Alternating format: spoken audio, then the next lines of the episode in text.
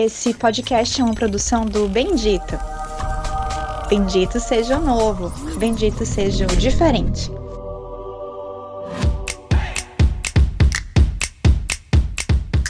Olá, internet! Tudo bem com vocês? Ai, calor! Ai, calor! Eu sou Camille Laker e vim dar closes. Ai, calor! Ai, calor! E de terras egípcias, eu sou Nefertiti Ox, Nefer para os íntimos. Ai, calor! Ai, calor! Esse é o podcast Viva las Divas, A visão travada na beleza. da podosfera. Ui! Ai, calor! Ai, calor!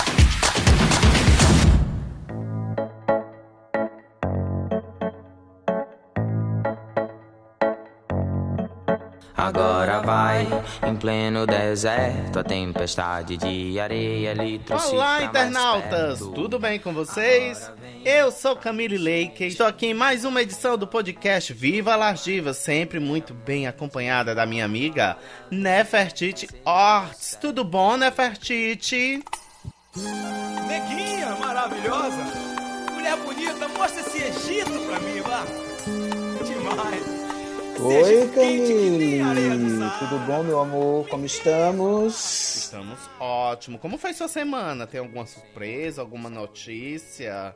Como é que está Ai, essa foi tudo bem, foi tudo bem, foi tudo bem, com De podcasts maravilhosos e quara- presa em casa ainda, esperando o governo liberar todo mundo, abrir as porteiras. Bem, então vamos começar dando as nossas redes sociais aqui do portal, né? Nessa plataforma multimídia do Bendito. Isso. Olha, se você quiser ver todo o conteúdo do Bendito, você vai lá no Instagram, arroba. Ou então, lá no próprio canal do Bendito, né? O www.benditojor.com. Mas, se você quiser mandar uma cartinha, um e-mail, qualquer coisa para nós, aqui no Viva Las Divas, Ai, vai no e-mail, né? Que é benditojor.gmail.com. E lembrando o que, Camille? Que o Bendito é com M. Bem. M. bem- Ai, calor! Bem, hoje a gente tem um convidado. Ele tem um olhar mágico, né? Ele trabalha com fotografia. Ele. Hum. Também é diretor, é roteirista, ele sempre tá nas produções, né? Enfim, meu diretor também, com vocês, Hum. É um multiartista. multiartista Regis Amora. É, Amora, aplausos, aplausos. Bom dia, boa tarde, boa noite, né? Boa madrugada. É lindo, muito bonito. Ele tá com barba, né? E aí, Regis Amora, veio pra cá, tá, tá preparado? Tô preparadíssimo, tô afiado aqui também, viu já? Eita, meu bem. Vamos começar, você falando um pouquinho da sua trajetória como artista, né? Como formação. Conta pra gente um pouquinho quem é o Regis Amora. Bom, o Regis é fotógrafo, né? De... Nem tanto de formação, porque eu fiz alguns cursos de fotografia, mas aprendi muita coisa e estudo muita coisa sem necessariamente estar numa faculdade, estar num curso formal. Então eu sou mais de experimentar mesmo, mas já estou aí na fotografia quase 10 anos. Tem algumas pesquisas que são que são mais que eu tenho mais interesse, né? Principalmente voltado para o público LGBT, voltado para cenário da arte transformista, que é algo que mesmo antes de começar a fotografar eu já me interessava muito, sempre gostei muito, como espectador mesmo, sempre buscava, não perdia shows na Boate Kiss, na Divine, na Broadway, sim, eu sou da época da Broadway ainda também. Eita. Façam as contas aí vocês, então, depois, né, da minha idade, mas eu, eu, eu sempre consumi muito arte transformista, arte drag, e naturalmente isso começou a aparecer dentro do meu trabalho como fotógrafo também, porque eu considero que eu fotografo aquilo que eu vejo e aquilo que eu, eu quero que as pessoas também vejam, de certa forma, né? Eu acho que é um pouco disso. As pessoas veem na minha fotografia um pouco do que eu vejo também. Você com esse, com esse tempo, né, de, de estrada e de shows e tudo mais, com esse teu olhar artístico, você pôde ver as diferenças, né, de décadas de, dos shows, dos transformistas, né? E isso é muito inter- interessante você poder registrar, né? É demais.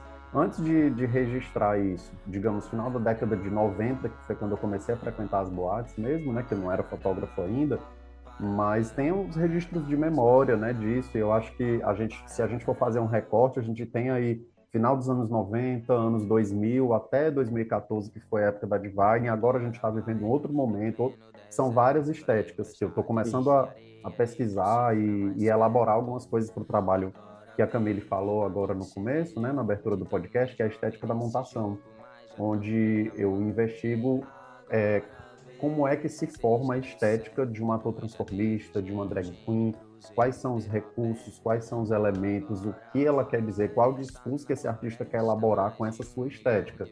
Então eu, eu passo um pouco por isso que eu sempre observei muito isso e sempre foi algo que me deu muito prazer de assistir, né, a, essa performance da, da arte transformista.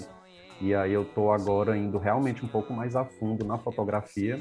Encontrei muita dificuldade em em ver outros trabalhos que não tem, não tem muitos outros trabalhos, né? Lógico que a gente tem outros artistas visuais, fotógrafos, LGBT, mas nem sempre todo mundo se debruça a estudar e a pesquisar e a desenvolver alguma coisa voltada especificamente para esse público, né? De drag queens, de artistas transformistas, a gente não tem tanto.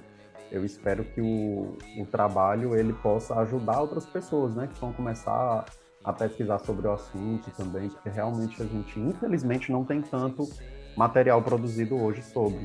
Não sei se por conta de algumas pessoas não terem interesse, e aí a gente entra numa outra numa outra discussão, né, que é de arte transformista tá morrendo, não tá, uhum, né, isso. principalmente agora com o fechamento de boates, eu há duas semanas eu conversei com o Marbo Mendonça, que é um artista paraense, e ele tem um trabalho também voltado para artistas transformistas, drag queen, mas ele, ele trabalha muito à noite, né? As festas. E aí ele me falou que no Pará, e eu achei super interessante que no Pará é mais ou menos é, a mesma trajetória que a gente teve aqui no Ceará. Mais ou menos a mesma trajetória. Final dos anos 90 a gente tinha um, um grupo, até 2014, 2015 lá também fechou um espaço muito importante e hoje é, não se tem mais espaços para se trabalhar é, como boates e, e, saunas, né, os famosos guetos aí para arte transformista. Então, talvez não seja um, um movimento só daqui do Ceará. Não é. Eu arrisco dizer que não é. Lá no Pará, e, eu acho e... que era boate Go, eu acho que durou muitos anos, eu conheci, não sei se era essa casa, mas isso é uma coisa que se repete no Brasil inteiro né? Eu lembro de um show que eu tava fazendo uma sauna e teve uma grande artista, que é a, a Greta Starr, que estava presente assistindo e ela veio parabenizar o elenco por estar mantendo viva a arte transformista. Aí voltando pro, pro que o resto estava falando, é cada vez menos a gente tem espaços né? E consequentemente isso vai se voltar para quem procura trabalhar, como é o caso do Regis, fazendo uma, um registro fotográfico, né, desse nosso universo. Se, se não tem tanto espaço, ele também não tem material para trabalhar. Exatamente. E a gente pode ver também que, que assim como isso é um movimento que é nacional, né, essa perca de espaços e tudo mais, pouquíssimos é, locais ainda mantêm saunas, não digo nem saunas, mas casas de show específicas para shows com transformistas. Eu acho que talvez São Paulo e Rio são os únicos locais, não sei, mas provavelmente que tenham específicos, né? É, e, e, com relação ao que você também falou, é, eu sinto uma falta também de transformistas que encaram, né, que são as sósias, né? Que antigamente a gente tinha muito, muito isso. Um transformista é, é, encenava apenas um artista, né? Como aqui a gente tinha André Mato Grosso, Gal Costa, né? Não existe mais isso. A gente vê isso, raramente acontece isso, né? Ficou da... tudo muito pulverizado, né? Eu, eu, já venho da geração que já não tinha isso, né? Já não, não tinha fases, isso. né? Realmente. Só comentando um pouco sobre isso, a questão do, dos covers, né? Artista que faz cover, isso. que a gente tem aí embora eu não seja da mesma geração, mas chegou até a gente, por exemplo, o trabalho do Vilmar Lobo, o trabalho de Noélio Sim, Mendes, né? Maravilhosos, né? Foram artistas que, que trabalharam e trabalham ainda o, o cover. Mas eu acho que são fases e o, o contexto em que a gente está inserido faz com que algumas coisas tenham que acontecer.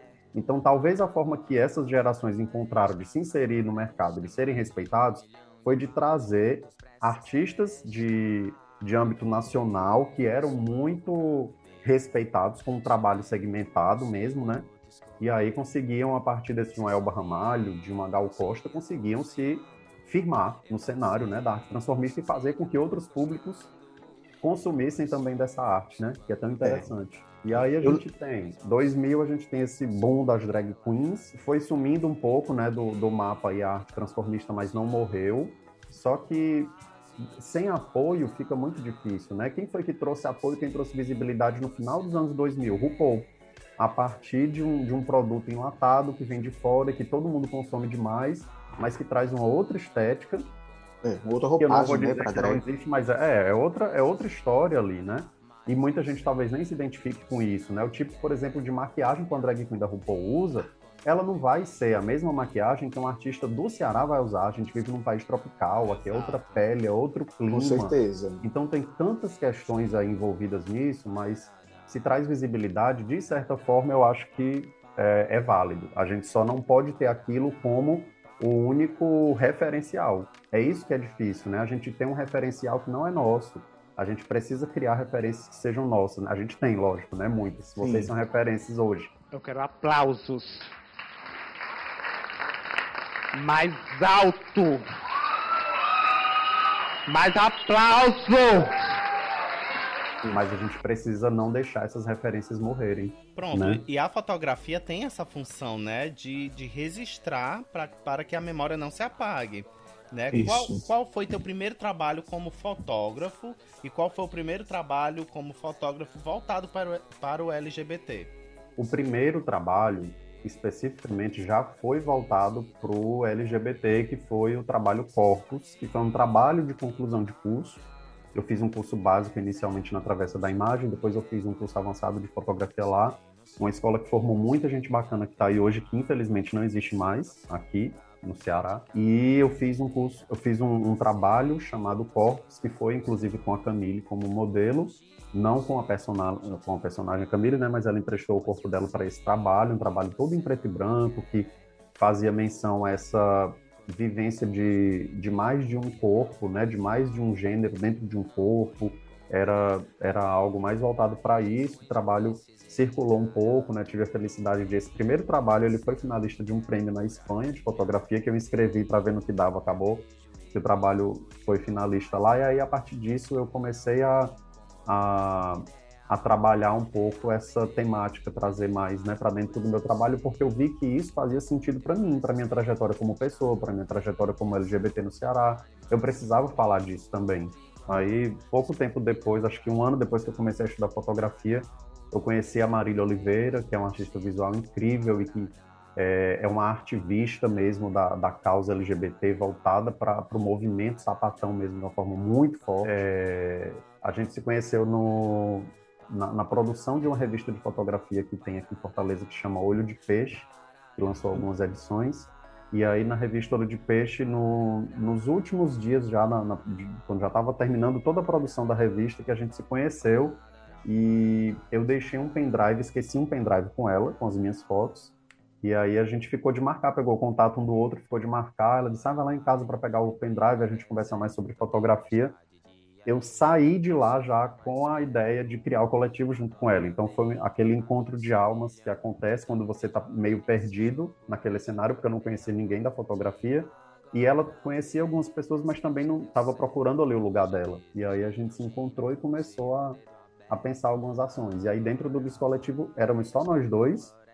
É, depois entraram algumas pessoas, saíram, mas sempre permaneceram eu e Marília como membros fixos do bis coletivo. E a gente começou a, com muita liberdade, sem grana, sem patrocínio de editais ainda, a gente começou a experimentar muito a cidade, a fazer intervenções na cidade, a pensar a fotografia para outras questões sociais também, políticas. E aí, a partir disso, o trabalho começou a, a tomar forma, né? E o, o próprio coletivo também, aí a gente está aí há oito anos em atividade. Tem um trabalho de vocês que é falando sobre a exploração comercial, né? De Fortaleza, na, na Orla Marítima, se eu não me engano. Isso, a gente tem um trabalho chamado Para Jablonski, uma cidade. Jablonski foi um fotógrafo austríaco que trabalhou para o IBGE durante anos, aqui na década de 50 e 60, e ele fotografou o Brasil inteiro por conta do, do trabalho dele para o IBGE. O trabalho dele era fotografar todas as ruas, todas as esquinas, todos os espaços, as praias.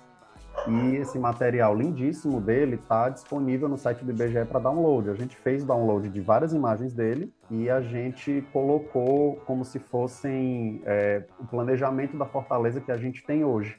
E aí a gente fez algumas críticas à gestão atual, né? As gestões públicas atuais. Aí o trabalho já tem mais de cinco, seis anos que foi feito, mas ele é muito atual ainda. Então a gente fala sobre exploração sexual, esse turismo sexual que é tão ligado hoje ainda à cidade, a gente fala sobre mobilidade urbana, então tem, tem várias questões. Aí o trabalho ele pode ser visto no nosso site também. Mas Qual é o site? Assim. Qual o site? É descoletivo.wordpress.com. Tanto esse como outros trabalhos, né? Vocês conseguem ver lá as nossas intervenções, participações em festivais, tudo que já foi feito pelo Descoletivo hoje está lá. Aplausos! Arrasou, bonita! Puta que pariu. E aí o edital LGBT do estado do Ceará, dos coletivos também foi agraciado, né, por esse primeiro e único edital que a gente teve em Fortaleza, aqui no, no, no estado do Ceará, na verdade. É, a gente teve há cinco anos o, o primeiro edital de apoio a, a projetos com temática LGBT e nós fomos selecionados com o projeto Tempo Imperfeito, que é uma fotobiografia que aí a gente volta a falar mais uma vez de memória, né? Memória está sempre presente nos trabalhos do Descoletivo. A gente começa a falar sobre a, a personagem da Camille, né? Que é apresentadora aqui. É, na época, Camille ia fazer 15 anos de atuação na arte transformista. Então, o livro é uma fotobiografia desse, desse tempo aí de 15 anos de atuação na arte transformista. Então, a gente traz imagens de arquivo, imagens mais atuais, a gente traz cartas, objetos. O livro ele faz um apanhado da carreira da Camille, né, contando uma história ao nosso, ao nosso modo. Ele não é uma, uma biografia cronológica, né? É uma experiência visual para que a pessoa possa entrar no universo da Camille e conhecer um pouco mais da, da trajetória. E a gente acredita que o livro, hoje ele está com a tiragem quase esgotada, a gente tem cinco exemplares só do livro, né? Em breve aí, quem sabe, uma segunda edição. É, é um livro lindo, né? É o livro é lindo. lindo.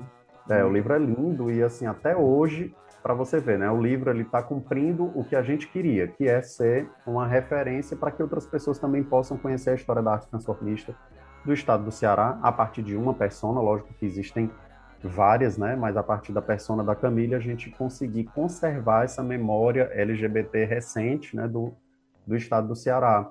O livro ele circulou por diversos festivais, o Festival Quixas, que é de, de, de pessoas queridas, lá em Quixadá Quixeramobim, ele foi lançado lá. Ele foi lançado no Instituto Moreira Salles, em São Paulo, no mesmo ano.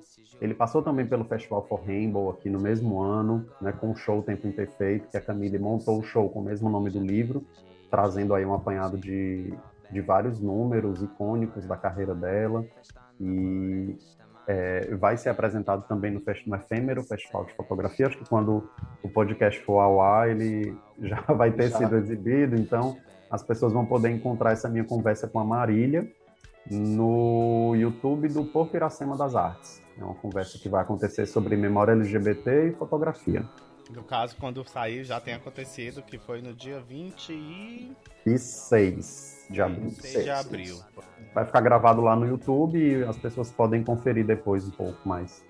Eu acho que esse o, o livro Tempo Perfeito ele é um dos pouquíssimos registros, é, não só no Ceará, mas no Brasil, né? A gente tem não tem tanta coisa é, que resgate essa memória LGBT pelo Brasil afora, né? Existe sim o museu da é, museu, deixa eu ver aqui, de, memorial de resistência, né, LGBT. Ah, Mas sim. assim, eu acho que é o único do Brasil, né? Então assim, a gente precisa ter mais é, mais trabalhos como esse, né? É, são ações muito pontuais, né? A gente tem aqui o Tempo Imperfeito. Eu acredito que tenha sido a primeira fotobiografia de artista transformista do Brasil. De biografia, acredito que foi da Silvete Montilla, que foi lançada quase no mesmo período também, as duas. Então tem a da Silvete que foi lançada em São Paulo e tem a da Camila que é o Tempo Imperfeito que foi lançada aqui, mas que não é uma biografia, não tem tanto texto, né? Mais imagem, então a gente chama de fotobiografia. E na Argentina a gente tem um movimento muito bonito, um livro que esgotou muito rápido, que foi lançado ano passado, mas já esgotou, que é o Arquivo da Memória Trans. É um livro enorme que traz muitas imagens de arquivo de travestis, transexuais, atores transformistas. É um arquivo muito grande de, de memória trans, mas que não tem nada do Brasil, né? E aqui no Brasil a gente não tem nada parecido hoje ainda também. Mas Eu são movimentos Brasil- pontuais, né, que estão acontecendo. É, a gente tem o da Leandra Leal, mas é um vídeo, né? Que é o Divinas Divas, né? Um vídeo do, um documentário, Ah, né? Que é muito Uhum. bonito, né? Mas que também é, é- é único, né? Sim, praticamente único. Sim, é interessante, assim, que no audiovisual, realmente, como você tocou nesse assunto, no audiovisual, acho que tem muito mais material. Curta-metragem tem muitos, longas, eu acho que tem alguns também que falam sobre a temática, mas o livro é interessante porque é, você não sabe para onde o livro vai caminhando, né? Tem, às vezes a gente recebe de uma pessoa que está em outro país e chegou o tempo imperfeito lá, é, pessoas que a gente nem imagina que tem hoje o livro e vão passando de mão em mão.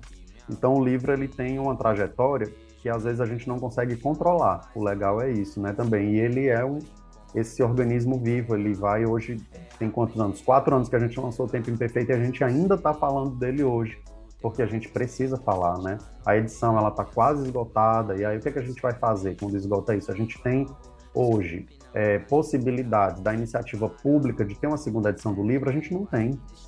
né? Então, infelizmente, vai acabar virando um artigo de colecionador. Daqui a 10 anos, algumas poucas pessoas vão ter ainda o livro. Né? A gente não quer isso, a gente quer democratizar cada vez mais o acesso. Hoje, todas as publicações que a gente já lançou, nós lançamos três publicações do livro coletivo, nenhuma até hoje foi vendida.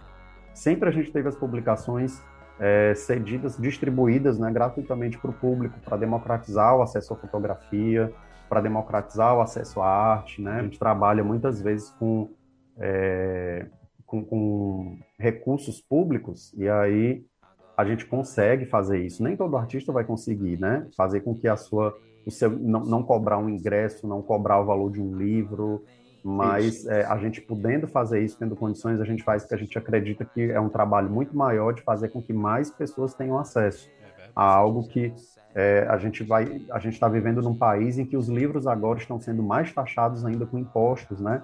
Na semana do, em que se comemora o Dia Nacional do Livro acontece isso. Então a gente está num governo que a gente tem que remar realmente contra é, essas políticas de extermínio, tanto a LGBT quanto a própria cultura, os artistas da cultura. A gente está vivendo um momento que resistência nunca fez tanto É. sentido nessa palavra. Muito, muito delicado, né? Um momento muito delicado. E resistência é a palavra que a gente convive há anos, né? E, Regis, como é que surge o Cine Casa? Que também é uma coisa LGBT, mas já não é mais com as transformistas, né? É, exatamente. É, talvez até as transformistas, é, como é que eu posso dizer? É, elas frequentem. O show delas é de outra forma. E eu só digo uma coisa, eu não digo é nada. É, o microfone é outro também, enfim. Ai, calor. Mas o Cinecasa ele surgiu. Eu morei muito tempo no centro da cidade, né, de Fortaleza. Hoje eu estou morando um pouco mais distante, mas tem um fenômeno que eu observava muito e, e andava muito a pé também pelo centro, né, que era de num determinado espaço de, entre algumas ruas do centro da cidade tinham muitas casas antigas e essas casas hoje elas são cinemas de filmes eróticos. E aí sempre me chamou a atenção por que, que eram essas residências antigas, né? E, e ficava observando muito isso, que residência antiga no centro da cidade ou virava estacionamento ou virava sem pornô. E aí eu comecei a entrar nos cinemas é, para tentar entender como era. Se assim, por dentro a gente tinha a mesma estrutura que era por fora, que eu vi uma casa sempre com uma fachada muito bonita da década de 40, 50, e quando eu adentrei os cinemas, eu vi que essas arquiteturas dessas casas permaneciam as mesmas, então era muito interessante. Tinha sala, tinha quarto, cozinha, muitas tinham área de serviço também ainda, um pouco adaptadas ou não, é, para receber os clientes que iam ver os filmes, né? Tinham TVs também com os filmes, cadeiras para as pessoas se acomodarem, cabines, mas a, a, ideia do trabalho era de trazer um pouco, mais uma vez, pensando na questão da memória, né?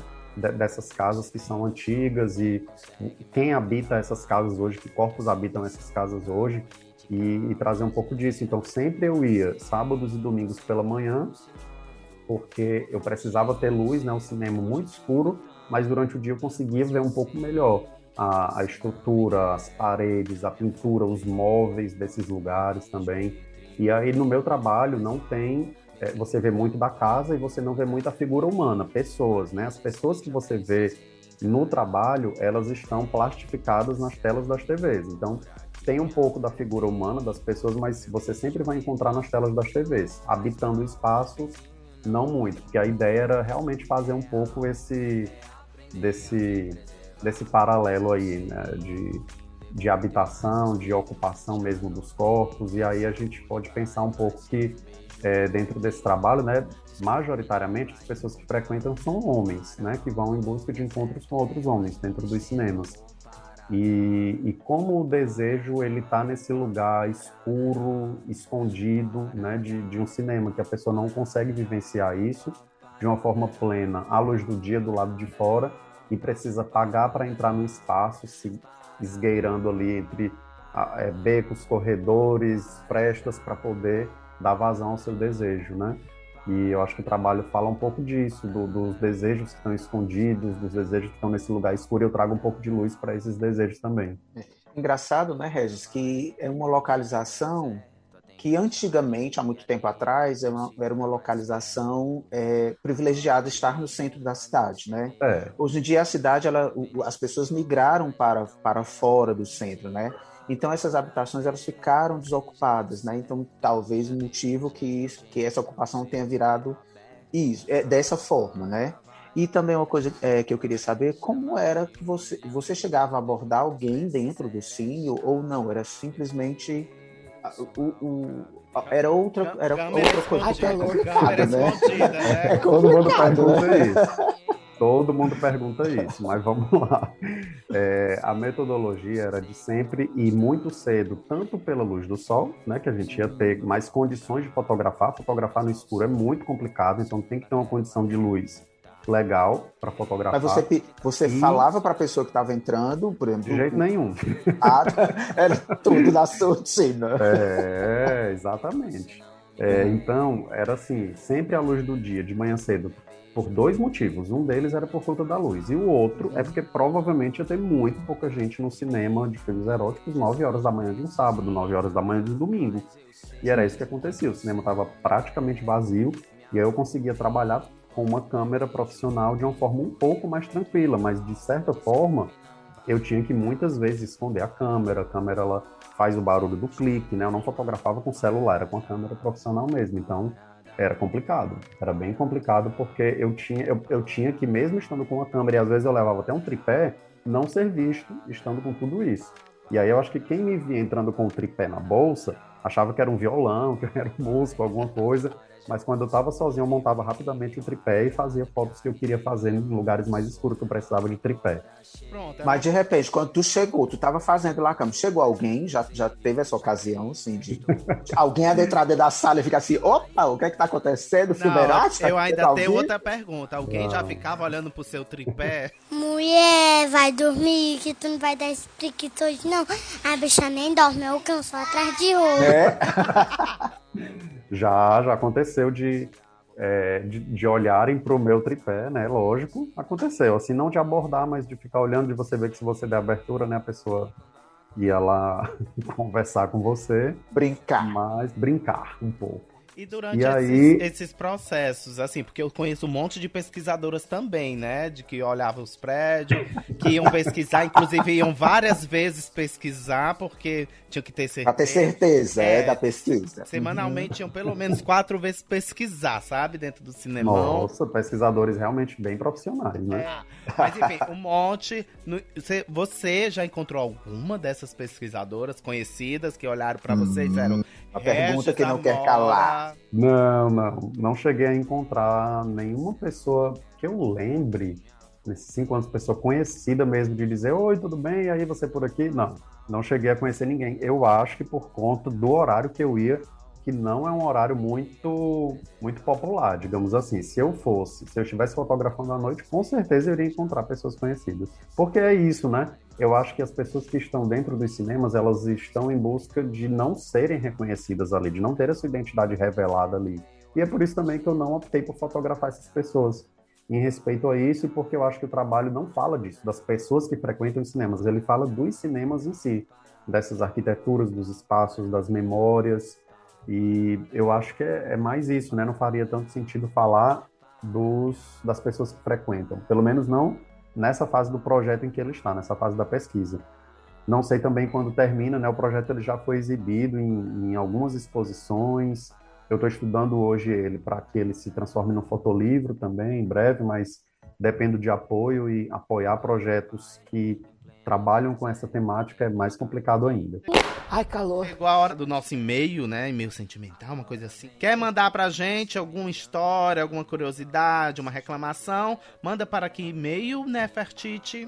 Hum, você vai mandar para o benditojor.gmail.com.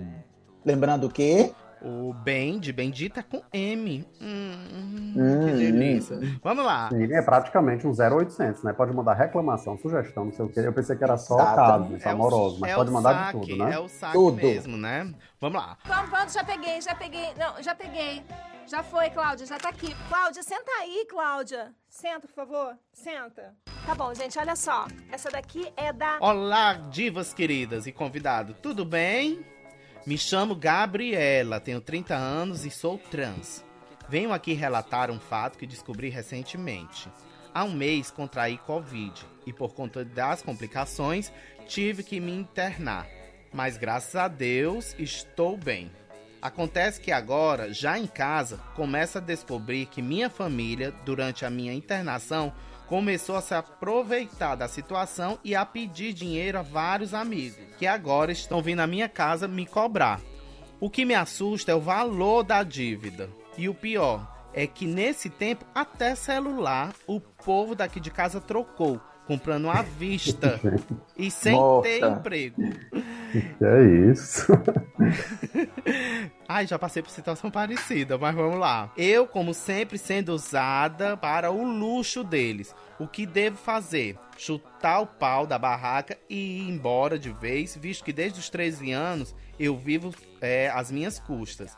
Ou continuo sendo usada para o conforto deles? Me ajudem. Olha a denúncia aqui, ó. Gente, eu não sei nem o que dizer. Eu, eu, eu abriria uma CPI, a CPI da Covid, já, já foi aberta, né? Já coloca essa situação na CPI já da coloca- Covid também. Exatamente. É Ah, concordo, Regis, concordo. CPI da Covid residencial. É. O que que acontece? A pessoa, a família, a gente pode chamar de quadrilha também, essa quadrilha se aproveitou da Covid para pedir dinheiro emprestado, para sensibilizar as pessoas, é isso? O que E eu pedir dinheiro emprestado para o tratamento pós-Covid. Acho que é isso, né? Ou não?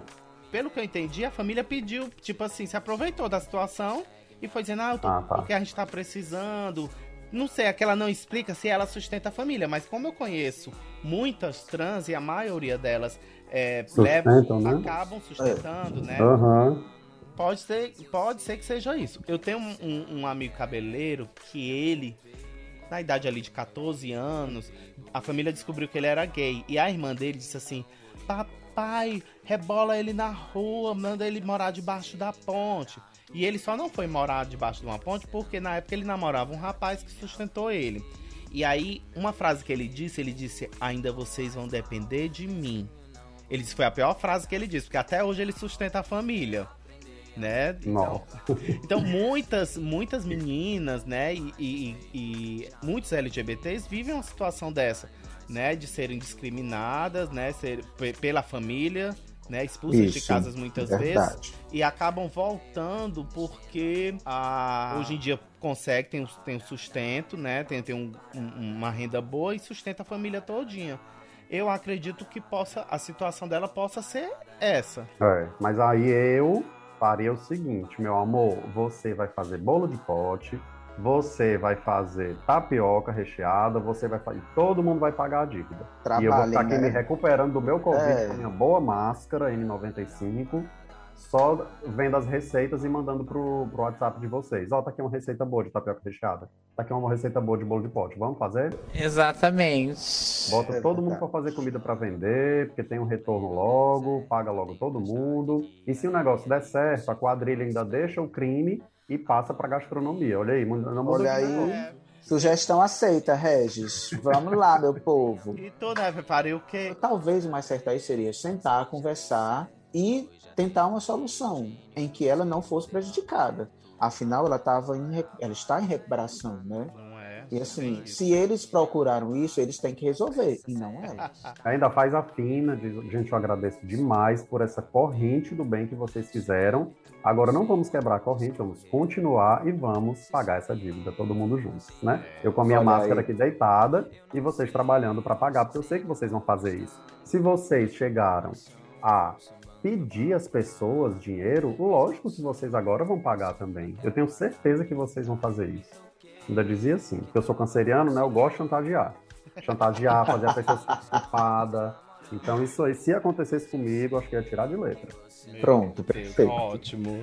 E voltando para nosso papo, Regis, e fugindo agora da fotografia e indo para os, os- os teatros da vida, né? Você, como roteirista, seu primeiro trabalho foi o Sonho de Nina? É, no audiovisual foi o Sonho de Nina, que eu acho que foi uma coisa meio natural mesmo de começar a filmar, né? Porque eu venho da fotografia, mas a minha câmera ela permite também filmar. Muitos fotógrafos acabam tendo receio de apertar o botãozinho do REC, digamos assim, né? E começar a gravar, começar a trabalhar com filmagem também, com audiovisual, mas eu acabei não não sempre tem, uso essa linguagem, mas em alguns trabalhos sim, a gente opta por fazer através do audiovisual e eu tenho gostado bastante. Sonho de Nina foi um curta gravado em 2014, poucos meses antes da boate Divine fechar. A gente gravou ele em uma noite na Divine, né? Foram acho que umas 5, 6 horas de trabalho durante uma noite que a boate estava praticamente vazia. Era uma sexta-feira, né? Para quem frequentava a Divine sabe que as sextas-feiras eram Era um pouco mais né? fraco de movimento, era mais tranquilo, né? E a gente conseguiu com, dessa vez não foi escondido, gente, como Casa, né? A gente teve a autorização aí da casa, da direção da casa, para poder fazer a gravação lá, mas é um, é um trabalho que está aí no YouTube também. Quem quiser, tiver interesse em conhecer, é só colocar lá o Sonho de Nina e procurar. Dirigido por mim e pela Marília Oliveira, que é do Descoletivo também. E aí, quem é Nina? Nina Truffaut, que você é, é a sua inspiração, assim. A Nina, na verdade, é, que é essa personagem do filme, né? Eu acho que é a junção de, de dois nomes fortes que não tem nada a ver com a arte transformista, mas que podem ser é, referências, né? Um é a Nina Simone, cantora, que tem uma, uma voz incrível, um trabalho incrível. que Maravilhosa. Para sempre, né? Que vai atravessar gerações. E o, e o Truffaut vem do François Truffaut, que é diretor de, de cinema francês, que tem um, um trabalho aí, um estilo de direção muito particular também e, e muito interessante.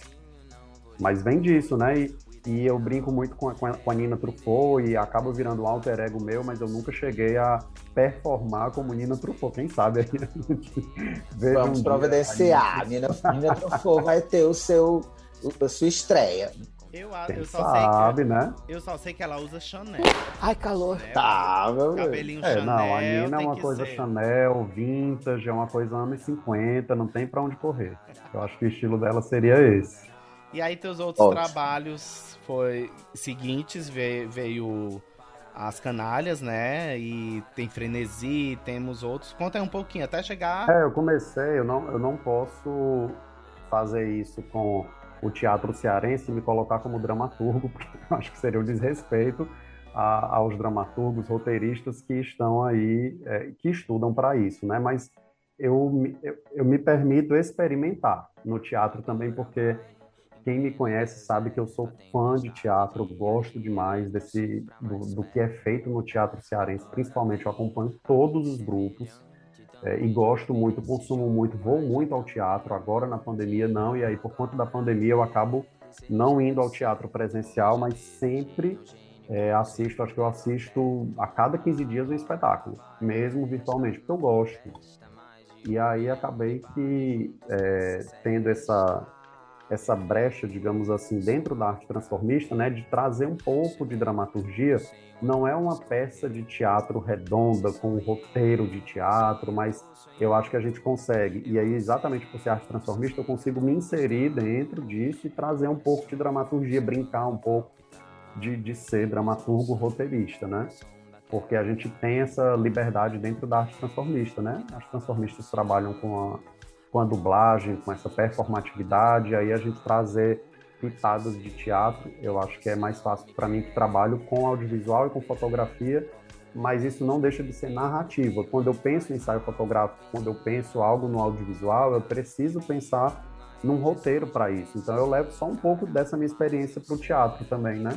E aí a gente tem algumas experiências que, que eu gosto muito, como As Canalhas, que foi um projeto que foi aprovado pela Léo Blanc agora no final do, do ano de 2020 e que é, envolve música e teatro e, e foi muito bacana, tá aí no YouTube também para quem quiser conhecer. E o Frenesi, que é um espetáculo teatral, mas que bebe um pouco do teatro musical também e que deve estrear esse ano, aprovado por outro edital, não é Aldir Blanc, mas é um edital das artes da Secretaria de Cultura de Fortaleza. Mas é, são, são trajetórias aí que vão em paralelo com a minha trajetória como fotógrafo, né? Mas tudo acaba se misturando um pouco, porque são coisas que eu gosto muito de fazer. E um dos últimos foi a websérie Divine Vive, que mexeu com Fortaleza, né? Teve um, um burburinho muito grande. Como foi é trabalhar é com essas meninas que são ótimas de trabalhar? Diga-se de passagem, as meninas do nosso coletivo, Divas, cada uma com sua personalidade como foi? Você que é diretor, né, idealizador também da, da websérie, como foi o processo com, essa, com nós, com essas meninas? Sim, as meninas são essas grandes artistas que compõem o coletivo artístico Divas, né? Antes de falar disso, eu preciso falar da minha relação com o coletivo, porque eu acho que a partir dessa trajetória, é, pensando e pesquisando a, a, arte LGBT, eu acho que aconteceu de forma muito natural essa relação com o coletivo também, né? De eles me acolherem, na verdade, para poder contribuir com, a, com as atividades, com, a, com, os projetos que eles queriam colocar em prática. E aí veio a, websérie também é, apoiada pela Lei Aldir Blanc, que a gente conseguiu realizar aí num tempo recorde, acho que três meses no máximo, é, foi dois meses e meio mais ou menos, entre pré-produção, filmagem, depois edição e lançamento. E aí eu acho que foi um grande aprendizado, na verdade, para todo mundo, né, de se colocar, sair um pouco da sua persona, porque as artistas que é, fizeram seus depoimentos para a websérie, nenhuma delas estava montada, então foi um pouco de tirar a, a maquiagem, tirar a peruca, tirar todos os, os adereços, se desnudar para a câmera, né? Em vários aspectos, porque não só da sua persona, mas de falar um pouco da sua história, da relação com a boate Divine. Eu acho que foi um grande aprendizado, foi muito emocionante, né? Tinha várias das gravações que eu terminava em lágrimas, as artistas também, era um chororô danado, dentro do, do local onde a gente estava gravando, que foi no Teatro Cuca, Mondubim, e eu acho que passou um filme na cabeça de muita gente, né? Acho que por isso que a gente se emocionava muito falando da, da Divine, da relação com a Divine, e foi muito legal a forma como o público abraçou também a websérie, esse burburinho que a Camille está falando, que realmente aconteceu, de pessoas apontarem várias questões, e eu acho que é, a gente acaba cumprindo o nosso papel enquanto artista, que é de colocar as pessoas para refletirem, para se colocarem também, para não passarem. Eu não queria que as pessoas assistissem Divine Vive e passasse batido que as pessoas não tivessem nada para falar depois ou que gostaram muito, ou que faltou isso, que faltou aquilo, que achava que seria de uma forma e foi de outra, mas que gostou também. Eu acho que é isso, é não passar indiferente pelo público, pelas pessoas, né? A gente levantou muitas questões. Eu, o, o, coletivo teve que se posicionar em postagens posteriormente, né? Para é, para trazer algumas questões que as pessoas estavam comentando. Eu, eu gravei um vídeo também, me posicionei. Então, eu acho que é isso, né? A gente reacender o debate sobre arte transformista no Ceará e, e, só de acontecer isso, eu acho que a, a série já cumpre o seu papel. É, foi um desafio imenso fazer uma série de cinco episódios. Quando a gente estava no terceiro, já assim, a gente já estava pensando mil coisas, gente, como é que a gente consegue é, chegar até o final, assim, de uma forma tranquila. E não dá a gente fazer audiovisual no Brasil, que é muito caro, né? Com estrutura mínima, é uma loucura. Foi, foi uma loucura, mas eu acho que a gente conseguiu atender o, o nosso objetivo, né? Chegar no nosso objetivo. E lembrando, né, o, o Regis, que o, o, o documentário, né, a websérie, elas são as memórias dos artistas do coletivo, né? Houve uma hum. grande, um grande equívoco das pessoas em acharem que a gente ia contar a história de outras pessoas. Né? Nós, nós estávamos ali falando das nossas experiências, das nossas vivências, das nossas memórias, né? Claro que a Divine é algo muito maior, né? Até pelo tempo que existiu, né? 14 anos é muito tempo, é muita coisa, são muitos artistas que passaram, né? Pela, pelo espaço. E ali estamos representando apenas só os artistas que estavam no coletivo, que fazem hoje o coletivo, né? Então, assim, são as nossas memórias, né? É, mas que de, de forma alguma elas podem ser minimizadas ou descartadas, porque são só as nossas memórias. Não, de maneira alguma. Né? Elas fazem parte da, da história da Divine e elas contribuem demais. É tanto que o, o, a websérie foi um sucesso. Nós tivemos é, milhões de visualizações, milhares de visualizações, né? Vários comentários né, das pessoas dizendo que se sentiram representadas, que sentiram saudade, né, que vieram as lágrimas por tudo isso, né? E espero que isso seja apenas o começo de outros trabalhos que outras pessoas também possam fazer, né? Porque assim, isso foi uma iniciativa do coletivo fazer isso, mas não é porque o coletivo fez que outras pessoas possam também fazer, né? Assim, cada um tem a sua forma de, de, de mostrar o que passou, né? O, o que viveu, né? E a forma de, de- de- do coletivo mostrar foi essa. E por sinal muito bem feito. É, Nefer, e eu gosto de toda forma, né? Por mais que tenham trazido problemas, apontamentos, eu gosto dessa reação do público porque mostra o quanto a gente é carente de ações que tragam visibilidade para a história transformista cearense. Então precisa se falar de, da trajetória de Lena Oxa, precisa se falar da, da direção da, da Condessa de Mireille Blanche, precisa se falar da, da atuação como DJ na música, do DJ Elias, Elias, que são figuras que não deixaram de né? alguma de, de serem contempladas na websérie no depoimento de vários dos artistas. Não Sim. estão lá dando depoimentos, mas estão na história. Não tem- isso não tem como ser apagado e a websérie de forma alguma quis apagar isso. Pelo contrário, a gente quer enaltecer isso cada vez mais. Mas a gente não consegue, em uma iniciativa, contemplar tudo, né? E eu acho que o, o pedido do público reflete a necessidade de se trazer mais ações como essa. Isso é muito importante para a gente, né? Saber que existe aí uma lacuna que precisa ser preenchida, né? Meu povo, vamos aí, edital, lança o edital para ver o, o Divide Vive parte 2. Vamos, É, vamos. segunda temporada. Vamos pedir É. mais editais. Bem, gente, tá chegando o fim, né? né Fé? Foi tão gostoso essa Ah. conversa. Ah, que pena, tava tão bom. Ah, a Regis ainda tem muita coisa pra contar pra gente, mas isso vai ficar pra uma outra história, né? Outro dia. Regis, muito obrigado. Quem quiser lhe acompanhar, diz aí os seus arrobas, pra todo mundo já ir lá visitar, conhecer o Descoletivo, conhecer o Regis Amora. O Olifans também pode, Pronto. pode ser o Olifans também.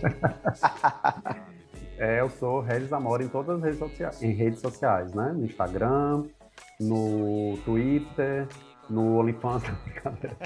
é, tem o arroba Descoletivo também, para quem quiser acompanhar o Descoletivo no Instagram, onde a gente divulga as nossas ações, os nossos projetos. É, a gente vai lançar agora em junho o nosso catálogo livro chamado Linha de Costa, que fala, é um trabalho que fala do desaparecimento das praias no Ceará. Em 10 anos a gente vai ter praias que não vão mais existir, como existiam há algum tempo atrás, como Icaraí, e não se fala nisso, né? É. E a gente traz um trabalho de pesquisa aí de mais de oito meses, onde a gente percorreu aí grande parte do litoral cearense, fotografando e falando sobre isso. É Deve isso. ser lindo, deve ser lindo. e nós, né? Nossas redes sociais. Bom, se você quiser entrar em contato com a gente, vai no e-mail, né? Como a gente já falou aqui, que é benditojó.gmail.com, né? Mandar uma cartinha e tal. Mas se você quiser conhecer um pouquinho mais do Coletivo Divas, é cole, arroba Coletivo Divas, underline 2021, porque nós já estamos atualizadas. Aê. Gente, muito obrigado por mais um podcast. Obrigado, Regis Amora. Obrigado, né, Fé? Até a próxima. Obrigado, né? Camille. A Obrigado, gente. Adorei. Adorei, ouço sempre e apoio essa iniciativa de vocês de estarem agora habitando a podosfera também cearense. Parabéns. E beijo, E- beijo, beijo. Beijo, tchau. Tchau, tchau.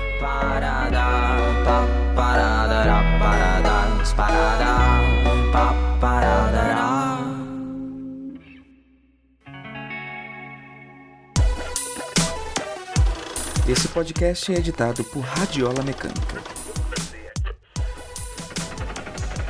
radiolamecânica.gmail.com